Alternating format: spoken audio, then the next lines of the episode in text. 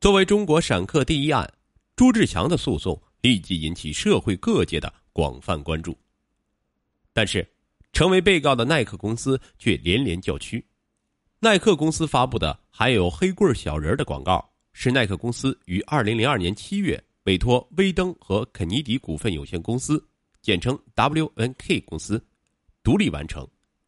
该广告活动的预算为二百四十万欧元，约两千五百万元人民币。根据耐克公司和 WNK 公司的合同，该广告的著作权归耐克公司所有。耐克公司向 WNK 公司提出的要求是，该品牌广告宣传应该能体现出耐克公司对运动和文化的理解。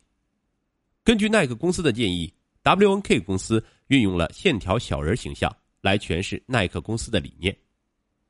WNK 公司创作目标是设计一个来自真实世界真实物体线条的形象，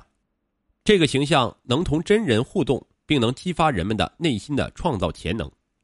线条小人儿代表了自然且不加任何渲染的创造力，同时他又是最佳最酷的运动员，能同罗纳尔多、贝克汉姆之类的真人运动明星同场竞技，一决高下。因此，黑棍小人广告的设计完全是耐克公司版权所有的独特设计。耐克公司认为，朱志强的火柴棍小人和耐克公司的黑棍小人不一样。首先是朱志强的火柴棍小人显得粗实、简陋，并且头部和躯干连接，给人一种平面的效果；而耐克公司的黑棍小人被设计成了一个终极运动员。即小人的头和身体被分离，以加强球状的类比；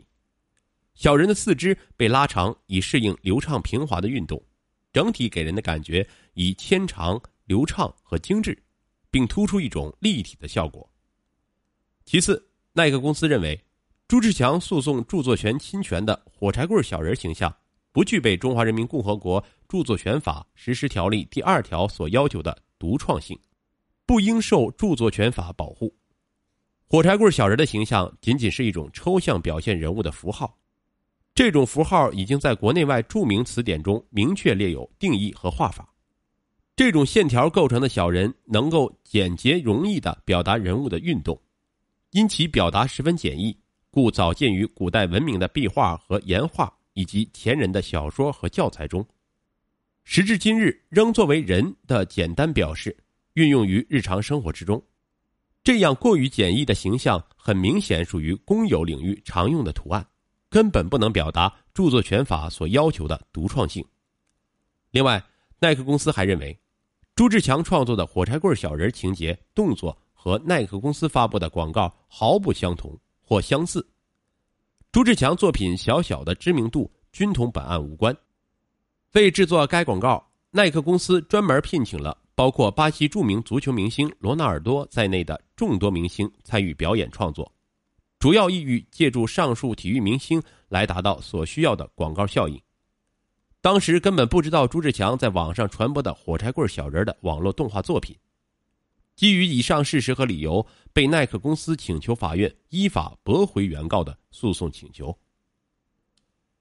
对这起涉及中美两国知识产权民案。北京市第一中级人民法院进行了慎重审理，庭审中双方观点针锋相对，各不相让，主要围绕着四个争议焦点进行了激烈的辩论。一是关于朱志强主张的火柴棍小人形象著作权权利及其知名度。朱志强诉称于一九八九年起就开始创作火柴棍小人形象，并提交了相应书籍的三页复印件予以证明。被告耐克公司认可原告朱志强早期创作的火柴棍小人形象作品，但认为这些小人图案系抄袭或临摹《福尔摩斯探案集》中跳舞的小人的插图，并非原告朱志强拥有火柴棍小人形象著作权的证据。二是关于耐克公司被控侵权行为是否存在，耐克公司认为，耐克公司虽然使用了黑棍小人作为广告作品的要素之一。但朱志强的火柴棍小人作为一个独立个体图案，没有达到著作权法要求的独创性标准，不应受著作权法保护，故耐克公司没有侵犯火柴棍小人的形象作品的著作权。三是线条小人形象是否进入公众领域，耐克公司为证明火柴棍小人形象没有独创性，属于公有领域或早已有之的普通图案，共向法院提交了十八份证据，其中有代表性的线条小人形象证据有：柯南道尔于十九世纪末创造的《福尔摩斯探案集》中的跳舞的小人的图案形象。韦伯斯大学词典中将形容词“线条小人儿”定义为缺乏深度和可信性的虚构人物。另外，耐克公司还提供了北美古人类岩画中出现的线条小人形象、上海市的线条小人形象交通标志和人行道提示标志图案，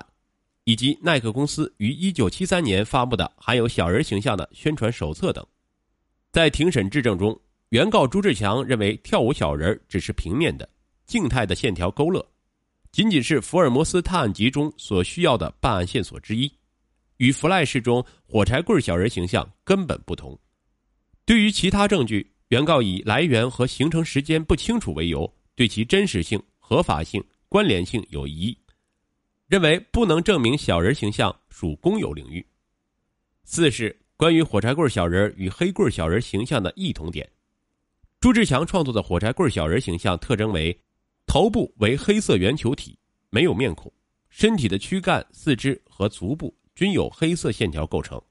小人的头和身体呈相连状。黑棍小人形象特征为：头部为黑色圆球体，没有面孔；身体的躯干、四肢和足部均由黑色线条构成。小人的头和身体呈分离状，小人的四肢呈拉长状。通过对比。黑棍小人的基本构成要素和特征与火柴棍小人相同，二者的头部均为黑色圆球体且没有面孔，二者身体的躯干、四肢和足部均由黑色线条构成，二者黑色线条的粗细、厚重、圆润程度，以及给人的整体美感程度基本相似。北京市第一中级人民法院认为，朱志强设计的火柴棍小人是对公共领域中。通用的线条小人形象的线条及其组合方式进行了审美意义上的再创作，以构成中国著作权法意义上的平面或者立体的创造艺术作品，即美术作品。耐克公司在被控侵权广告中使用的黑棍小人的形象特征，与朱志强享有著作权的火柴棍小人动漫形象的基本特征相同，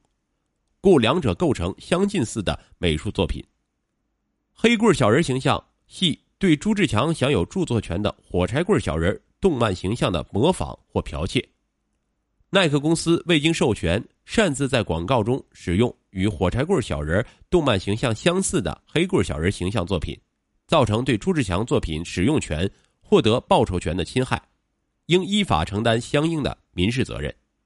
耐克公司使用的黑棍小人动漫形象，对朱志强享有著作权的。火柴棍小人动漫形象作品进行了修改，且未给其署名，该行为侵犯了朱志强署名权、修改权。二零零四年十二月二十九日，北京市第一中级人民法院作出判决：耐克公司广告中的黑棍小人侵犯了朱志强独创的火柴棍小人的著作权。法院判决耐克公司停止侵权，在网络上公开道歉，并赔偿原告三十万元。一审判决后，耐克公司不服，向北京市高级人民法院提起上诉。耐克公司认为，一审判决认定火柴棍小人形象受著作权法保护是错误的，认定耐克公司广告中的黑棍小人形象与朱志强火柴棍小人相似是错误的，认定耐克公司侵权是错误的。二零零五年十一月九日，北京市高级人民法院对此案进行了二审，在法庭审理中。双方争议的焦点是，火柴棍小人是否具有著作权意义上的独创性？耐克公司广告中的黑棍小人与朱志强动漫作品中的火柴棍小人是否有本质区别？以及朱志强索赔的依据？双方对各个焦点问题分别进行了答辩，并当庭演示了两个小人的制作过程。法庭将双方所属的作品界定为静态的形象，而非在动漫。电视作品中的动态小人在北京市高级人民法院开庭审理过程中，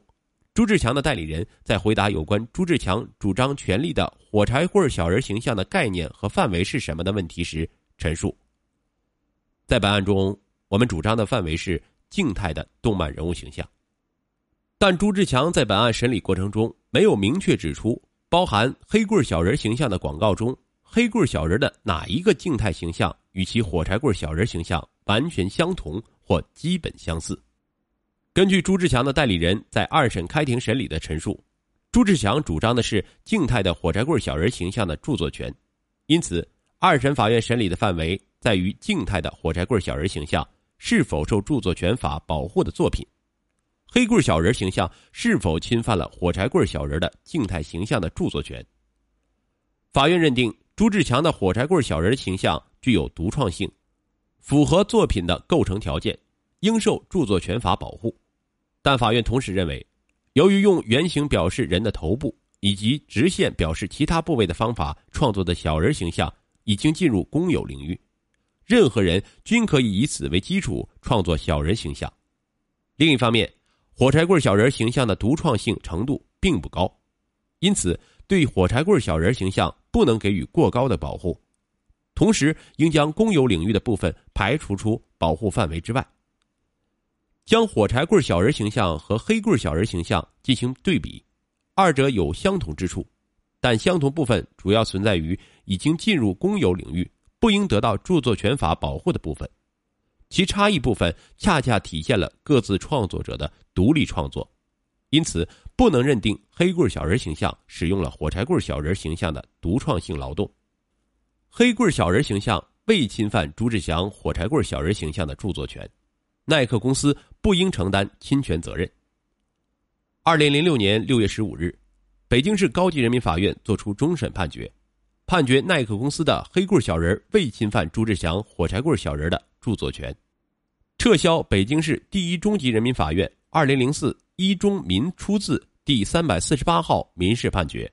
驳回朱志强的诉讼请求。这意味着朱志强不但没有获得一审判下的三十万元赔偿。反而还要担负四万多的诉讼费。判决后，朱志强的代理人感慨，两审判决相差太多，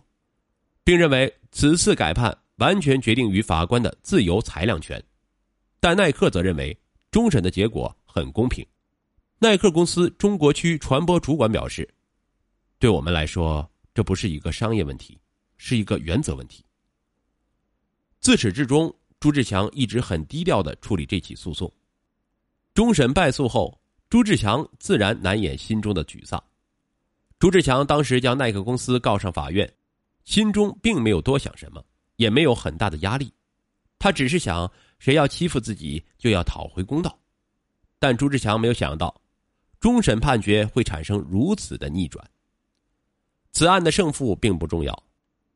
本案的典型意义在于。中国正在着力建设创新型国家，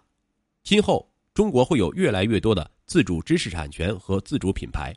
这些都需要得到切实的保护。耐克公司从一审败诉到终审胜诉，说明中国法院在知识产权的审判工作中日趋缜密和完善。中国的法律环境促进了国人的维权意识不断加强，也给了他们很大的勇气。为此，中国已经采取了一系列行动。加强知识产权保护的立法和行政执法的力度。